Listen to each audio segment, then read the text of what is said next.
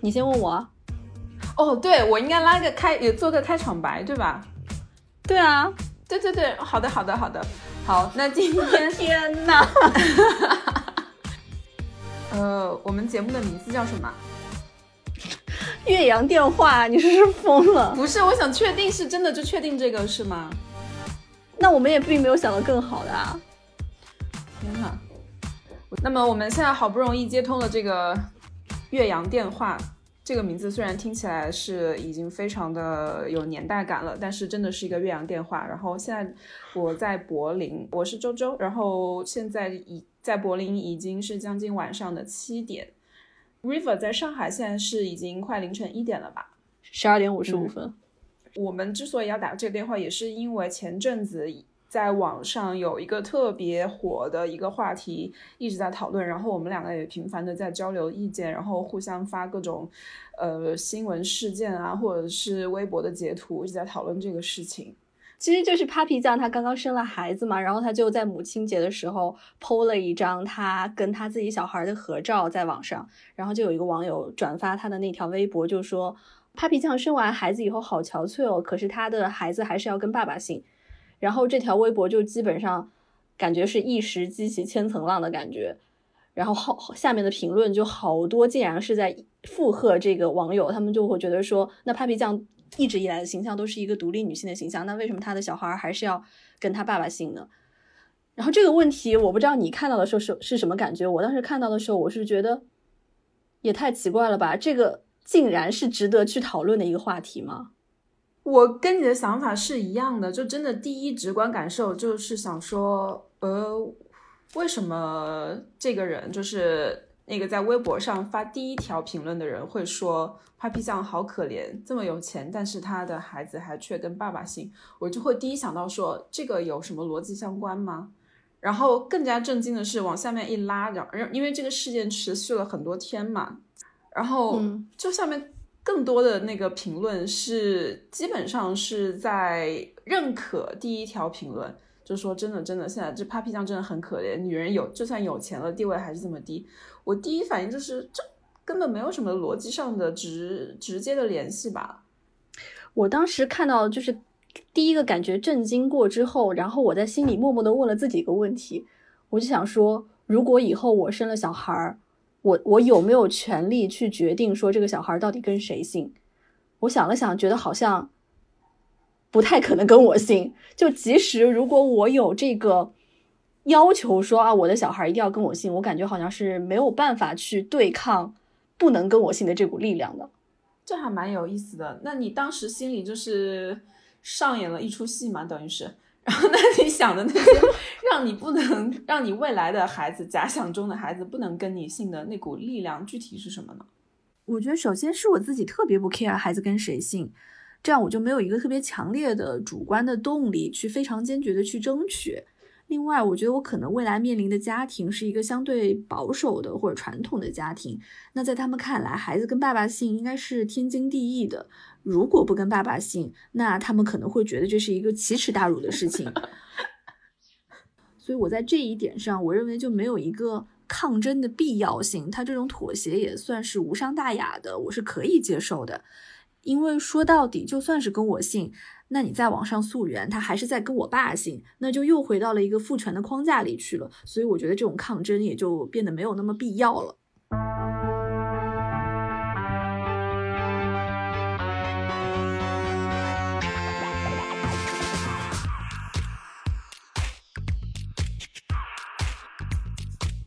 所以，我其实很好奇，那些那么在乎孩子跟他们姓的人，在乎的点到底是什么？所以我当时还简单的问了一下我身边一些不同年龄段的人嘛，然后我自己总结了一下，大概有这么几种情况：第一是确实想要把自己的基因延续下去，觉得说啊，姓氏可能它是作为一种传承，是他自己的生命可以延续的这么一个标志；然后第二点是真心的认为自己对家庭的付出更多，需要有一种回报。第三点，他是觉得说自己的姓氏可能比对方的更好听，更容易起名字，就是纯粹从起名的角度说，想让孩子跟自己姓。然后第四种，我觉得是可能就是比较值得讨论一下的，就是为了争取财产的继承权。因为当时我问了一下那个那个朋友，他是他自己本人是来自农村的嘛，然后之前他爸很早就去世了，然后他村里的人呢，是因为他是外姓嘛，就不让他和他妈妈住他爸爸留下来的房子。然后他们当时是经过特别特别艰难的争取，然后他需要在他们当地的祠堂的那种祖祖宗牌位面前发誓，说他以后不管跟谁结婚，他的孩子一定是跟他姓的，这样可以保证他们家族的财产不外流，才能继续就住在原本就他自己从小长到大的房子里面。然后这种情况，我自己当时听到还觉得挺震惊的，因为我们现在讲到说孩子跟谁姓，大部分还是觉得说，嗯，可以跟他姓，也可以跟我姓，我没有觉得这是我必须要争取的一个权利。但是在肯德很多中国的农村地区，继承家产的绝大多数因为是男性嘛。然后我当时调查了一下，就是二零一九年中华全国妇女联合会有一份调查报告，他就发现说，中国百分之八十以上农村女性的名字，她是没有写在宅基地的登记文件中的。所以在家庭中，儿子通常会比女儿更受重视，也能得到更多的资源。在这种情况下，很多网友说，Papi 酱就是指责他的一个理由，就是说他自己放弃了他的惯性权，但是他会让很多其他的农村的女性在争取惯性权的道路上变得更艰难，就直接会影响到他们自己的一些利益的。这样听起来是很合理，但是我会觉得追回到整个这个事件的起源，Papi 酱他在 PO 那个照片的时候。应该是没有想到，第一会有人讨论到孩子的姓名权的问题，第二他是没想到他的孩子姓什么还会跟中国农村妇女的宅基地继承宅基地的权利有关系。是。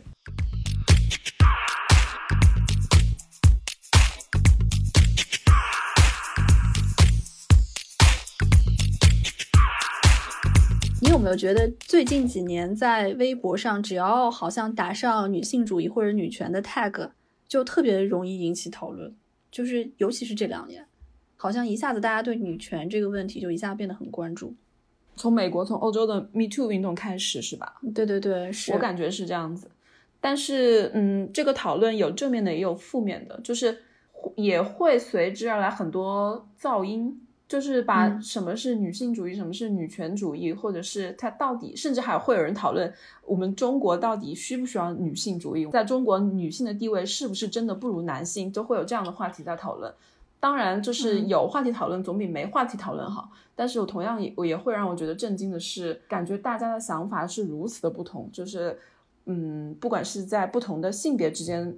的观点，还是在可能不同阶层啊，或者是你来自不同的教育背景啊，大家的差异实在是太大了。比如说那些怪 Papi 让出自己孩子惯性权的人，肯定会认为说自己代表的是女权。那另外那些支持 Papi，觉得他是有自由选择权的，也会觉得自己是女权的。那这个关于女权的定义，甚至在女权主义者内部都是分裂的，所以我就会觉得很困惑。女权主义它除了在客观操作上是具有实际意义的，比如同工同酬或者延长产假，那它是不是有推可以推行的、可以普世的、一以贯之的价值观呢？如果没有，那它是不是其实是一场幻觉？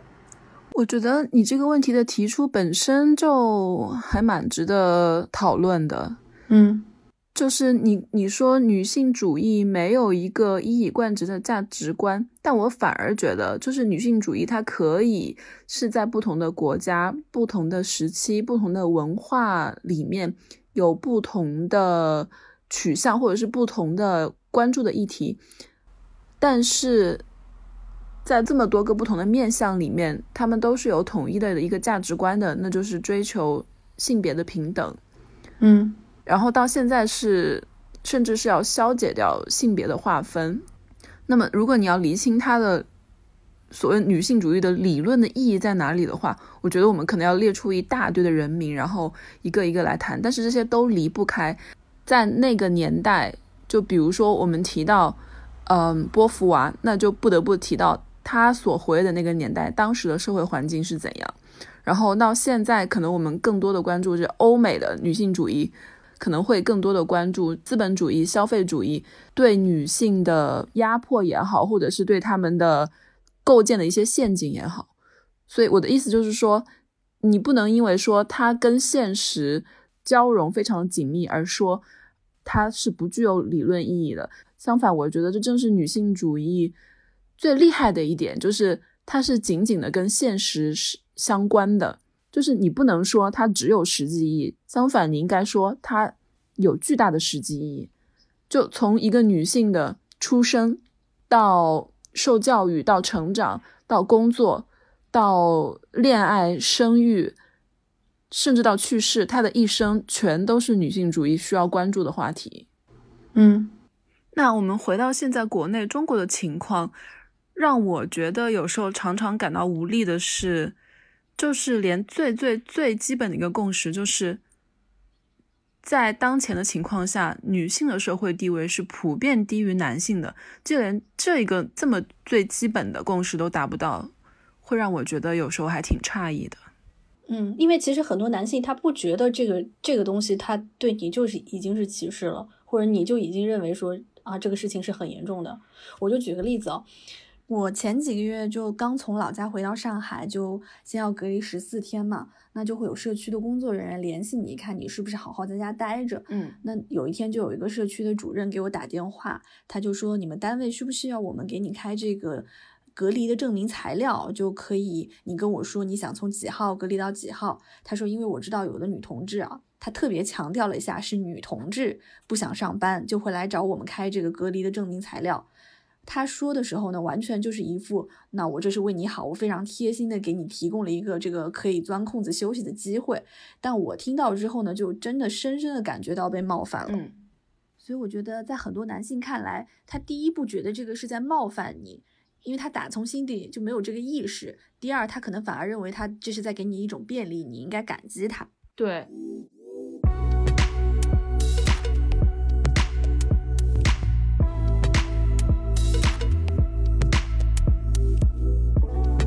这个是需要去争取的，而且我自己会觉得说，这个东西真的是一个，就是你只能把它内化，就是所谓这个性别意识或者是平等的性别平等的意识、平权意识，真的是要内化成自己的一个自己身体的一部分、自己行为思想的一部分，然后再发生任何事，就像保安跟你说，哦，有些女同志她们不想上班就开假条子什么的，就是可能在。三年前或者五年前，你并不会对这句话有任何的做出格格外的反应，对。但是这个事情就发生了，现在发生了，你会突然觉得叮的一下，就是你感觉到被冒犯了，就是那其实就是这个东西，尤其是对，尤其是会这种感觉很明显。就是如果前几年你问我说我是不是一个女权主义者，我肯定是不好意思去承认的。就因为我自己脑子里对 女权主义的形象，就是当年那种流氓艳上街做行为艺术的那种，那我肯定不是走那个路子的。流氓艳这个名字也太久远了吧！天呐，对呀，就是那个时候对中国内的女权主义者的形象就是那个样子的，然后非常的极端，你会觉得说不想要跟他们被划为一波。但现在你如果问我是不是女权主义者的话，我肯定是会非常非常坚定的觉得说我就是女权主义者，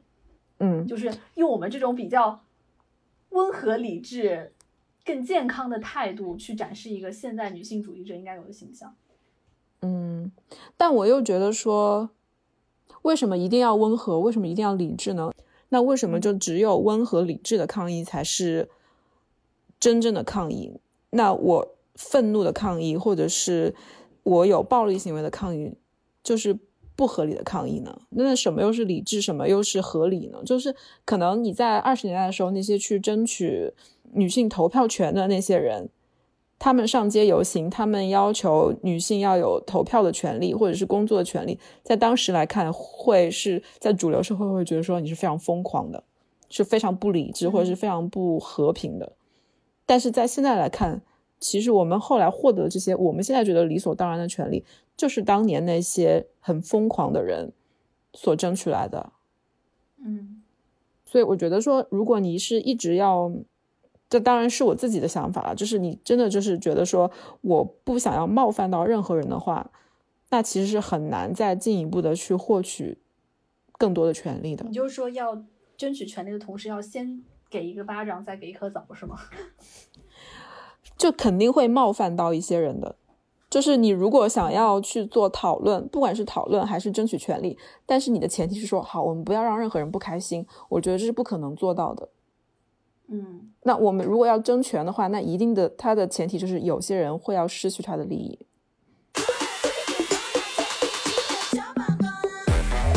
那你有参加过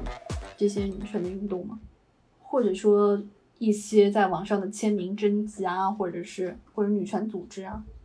有哎，会有哎，就是，但是我到现在来看的话，我觉得我做的最那个的，应该就是跟自己的上司吵架吧。就是跟工作完全无关，纯粹是因为他的话有一些话让我觉得受到了冒犯，就不仅是冒犯到个人，是觉得说完全的有性别歧视，然后于是我就跟他进行了争吵。结果呢？有改变他的想法吗？我不是很在乎有有没有改变他的想法，我当时自己的想法就是，我如果就是我一定要说出来，我一定要跟他吵，就是就算是让他不开心，然后我也不开心，自己可能生闷气是很多天，但是我还是要说出来。是这个我特别有感觉，就是你，因为因为我没有说出来，因为在我我感觉到被有冒犯的时候，我没有说出来，然后我这个闷气就生了很长很长的时间。我想我后来就有点后悔，就觉得我应该说出来。这个东西其实也是一个训练的过程，就是肯定你有了第一次想说，哦，我心里有点不舒服。然后也就过去了，可能你过了很久才在想，那我为什么会不舒服？这可能最开始是这样，可是再过了再几次，因为肯定你还会发生第二次、第三次，然后你就知道怎么做反应了。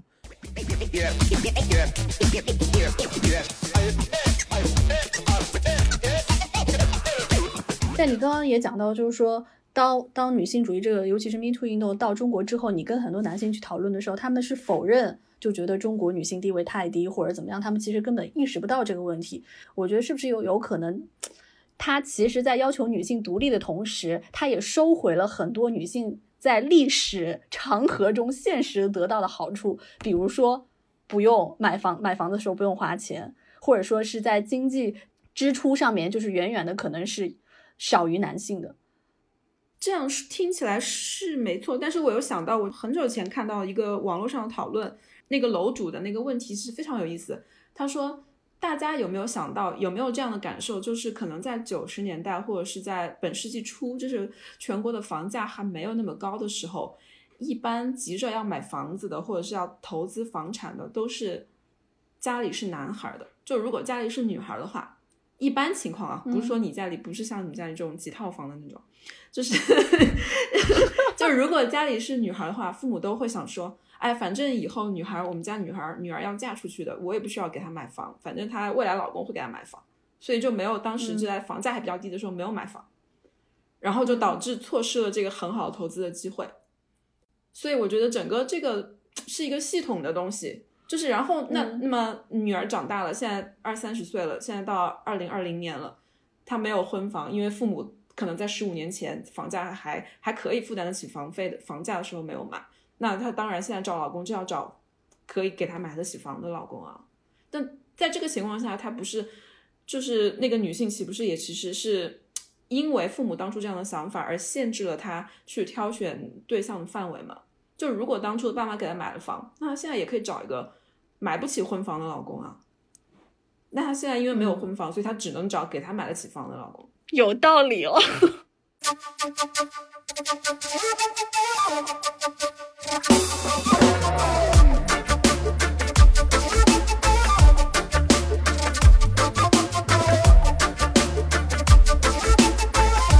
我有的时候会有一种感觉，就是有一些其实平时也觉得感觉啊很追求女性独立的一些朋友，好了，但是他们在一遇到说要买房啊、结婚呐或者怎么样的时候，他们就立刻退回到中华传统那一套，就觉得一定要是男方买房。然后他们事实的最后结果也实现了，就婚后男生也要把自己所有的赚的钱交给他，然后买了房子。那在我们看来，是不是他们其实比我们是要占便宜很多的呢？我不知道哎，我觉得这个有点，嗯，对于我来说有点主观。因为如果我的另一半把钱都交到我身上的话，我反而会觉得负担好重，就 我不想管那么多。还有一个要补充一点，就是就是你也没法说她这样就是女力吧，就是因为她结婚的时候老公买了房，而不是女方买了房，或者是他们两个不是 A A，那这个女人，那这个女性，或者是这个自认为很女性主义、很独立的女性，她就是假独立，或者是中华田园女权，就一定会这样吗？我觉得也不是，嗯，反而是这样比较教条化的要求，对女性的要求，反而是束缚了她们。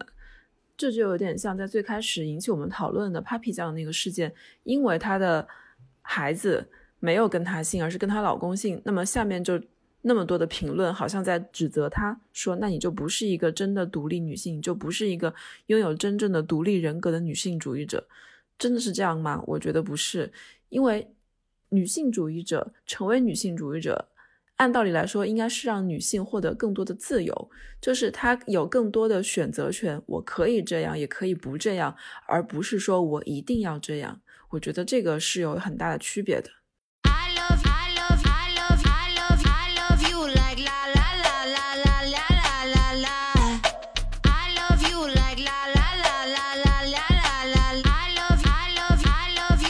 有看过之前那个吐槽大会上面？哎，不对，是脱口秀大会上面，思文有一个段子嘛，就是她说她闺蜜结婚的时候是找了个大款，然后她作为独独立女性是找了没房没车的程洛，然后多年以后她看她闺蜜的生活，然后留下两行独立的泪水。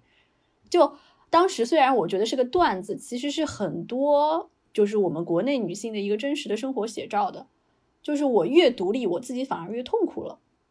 但是，那你想想，如果你不独立，我们这个独立打引号啊，因为我觉得也是有点难界定什么是所谓的真的独立。那你如果不独立的话，那比如说，你就把自己放到思文的那个段子里面的她的那个闺蜜身上，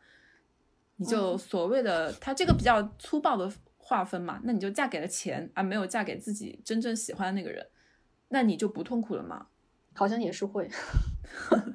对啊，你要对自己人生负责啊。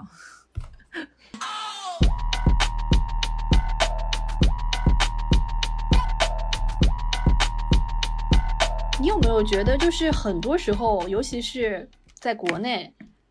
很多生活中其实对女性的歧视或者恶意，都是来自女性群体内部。对我有这个感受。我最近一次碰到的一个情况就是，我有一个好朋友跟我说，他有一个非常成功的女领导，在把她介绍给一个甲方客户的时候呢，就说我专门找了我们团队最貌美的小姑娘，她用了一个词叫伺候。我朋友说，他当时听到就当场被恶心到有一点无法动弹，但又不知道，就是完全不知道做什么反应。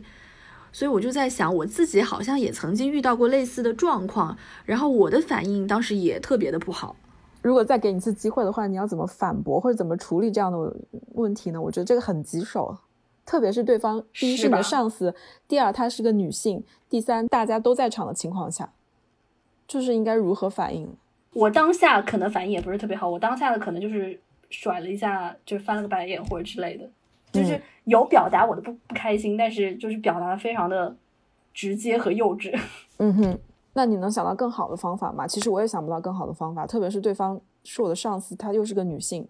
然后说出这样的。如果是你的话，你会怎样呢？我可能就可能我不想再跟她同处了，同处一室，或者是跟她共事了。对，那你这还是属于回避吗？我觉得这个事情很吊诡的地方，就是在于她是她自己本身也是个女性。对啊，所以我我的感觉是，很多时候对女性的恶意反而是来自女性自己内部。你说到的这个事情，正好让我想到了我最近看的一本书，叫《Female Chauvinist Pigs》。就是女性沙文主义的猪，因为我们一般说沙文主义者，说沙文主义猪，一般都是指的男性嘛。但是我们会越来越发现，很多的对女性的性别主义的歧视，其实是来自于女性本身，可能来自不同阶层的女性。就是那些女性，她们对于这个男权或者是父权社会的这套话语已经非常熟悉了，就像你说的，刚刚你的上司那样。他非常知道，在那样的语境里面，要讨好一个位高权重的男人吧，应该用到什么样的话术，然后就非常非常顺利的就滑入到那个地方去了，然后让你感受到了冒犯，甚至是歧视。在这个境地里面，我真的不知道该怎么处理。如果发生在我身上，我觉得也可以让大家讨论一下：如果你身上发生了这样的事情，你是个女性，你又不想失去这份工作，毕竟他是你的上司，你该怎么处理？你该怎么做反应呢？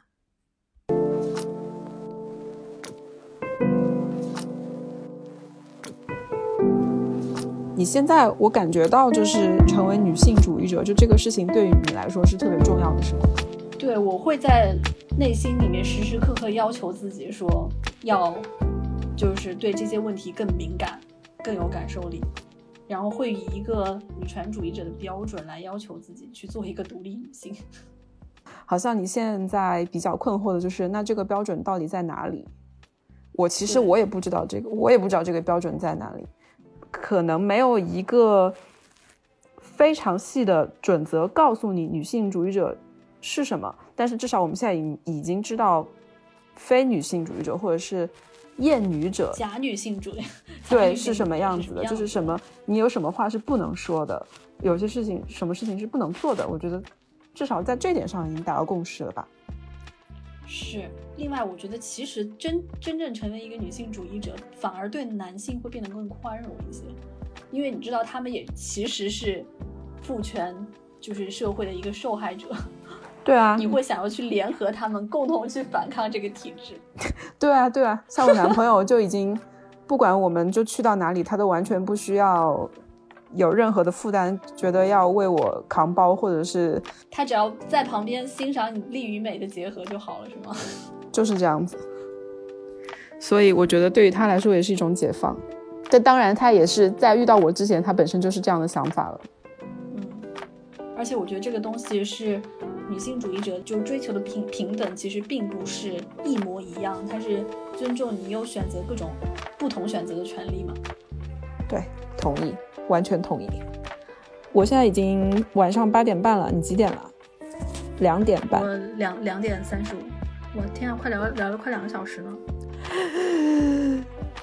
那我们先今天先这样。嗯，好，拜拜。